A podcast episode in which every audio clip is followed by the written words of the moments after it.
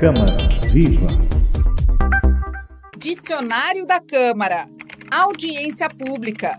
Encontro que pode acontecer dentro ou fora da Câmara para ouvir a população sobre determinado tema. Colégio de Líderes. Reunião semanal com os vereadores dos partidos que, conjuntamente, decidem a pauta de votações. Comissões. São divididas por temas como política urbana, saúde, trânsito. Por elas passam todos os projetos de lei antes de serem votados no plenário. CPI é uma comissão parlamentar de inquérito que tem poder de investigação. Sessão plenária momento de debates e votação dos projetos de lei. A lei anticorrupção, que estabeleceu a punição de pessoas jurídicas pela prática de atos lesivos contra a administração pública, completou 10 anos em agosto de 2023.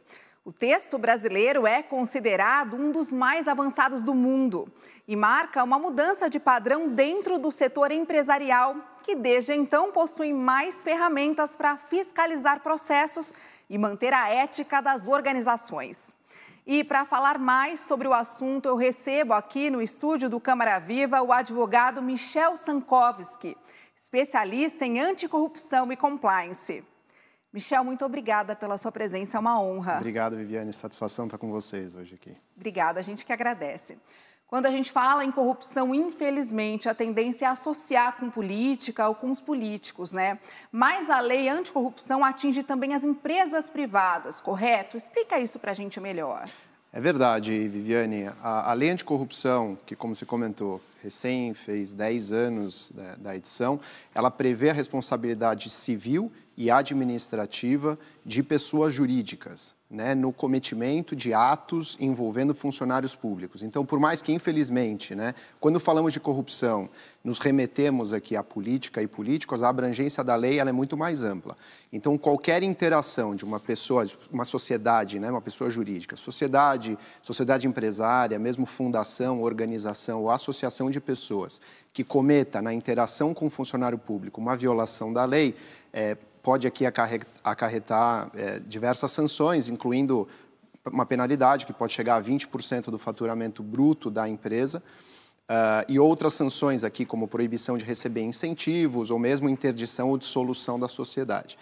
É, um ponto interessante também, por mais que a gente associe né, a corrupção, a lei ela é bastante propositiva na criação de mecanismos de prevenção à corrupção. Então, na criação do chamado programa de integridade, que são mecanismos de controles internos, de incentivo à denúncia, implementação de políticas e códigos, justamente para se impedir que eventuais irregularidades sejam cometidas no âmbito da lei. O que mudou então com a lei, doutor? O que não podia ser punido antes e passou a ser punido agora? É, hoje nós temos uma lei específica é, destinada a pessoas jurídicas. Né? Então, hoje a gente tem aqui um regime em que pessoas jurídicas podem ser responsabilizadas pelo cometimento dessa corrupção pública. Isso a gente está falando de, do presidente da empresa e até dos cargos mais baixos. Exatamente. Qualquer terceiro que venha a cometer pode trazer essa responsabilização, mas é importante para a pessoa jurídica. A lei traz, obviamente, uma previsão de que a responsabilização da pessoa jurídica não afasta a responsabilização da pessoa física, que existem aí outras leis, o Código Penal, que vai trazer aqui a, a responsabilização individual daquela pessoa que cometeu. Mas no âmbito é, empresarial, é a pessoa jurídica que vai... É a empresa, A então. empresa, exatamente, que vai responder. É, então, assim, algumas coisas mudaram, né? Primeiro, a existência dessa lei que não só pune atos lesivos contra a administração pública nacional, mas também estrangeira. Então, atos cometidos contra funcionários públicos no exterior, existe a previsão aqui de potencial responsabilização. Além disso, a figura da criação do programa de integridade, que é um incentivo. Né? A lei não obriga que a pessoa jurídica tenha. Ela diz que a pessoa jurídica que tiver um programa de integridade, né, mecanismos de controle, políticas, é, códigos de conduta interno, no momento efetivo, né, muita preocupação com a efetividade, não só um programa de Sim. papel. Né? No momento do cometimento da irregularidade, ela pode receber aqui uma redução na potencial sanção. Então, esse é o segundo ponto importante para trazer. E o terceiro é a a, a figura do acordo de leniência. Né? O acordo de leniência nada mais é do que um acordo muito semelhante com a colaboração premiada que é celebrada pelos indivíduos, mas aqui a pessoa jurídica, se ela toma conhecimento de uma irregularidade cometida, né, uma violação da lei, e leva de livre e espontânea vontade ao conhecimento das autoridades e coopera com essa investigação é, e na remediação dessas irregularidades, ela pode receber aqui uma redução da potencial sanção a ser recebida. Apesar do nome, né, existem discussões com relação à abrangência da lei anticorrupção, que combate não somente atos né, de corrupção, mas também atos lesivos à administração pública. O que, que são esses outros atos lesivos?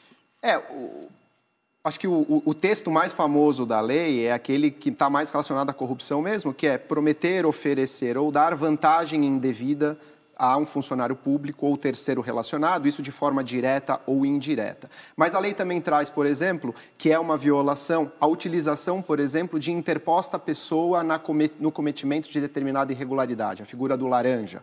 Né? Ou mesmo tem uma disposição que trata de licitações e contratos. Então, também é uma violação da lei anticorrupção fraudar licitação, manipular procedimento licitatório, manipular o edital, é, retirada do caráter competitivo de licitação. Então, por mais que exista ali uma legislação específica né, que trate de licitação pública, a lei anticorrupção também pune esse tipo de ato. Doutor Michel, muito obrigada pela entrevista e pelos esclarecimentos. Obrigado, Obrigada. um prazer mais uma vez. Obrigado.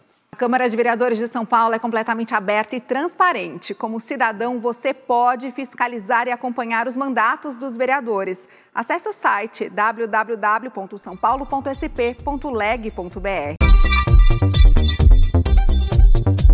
Câmara Viva!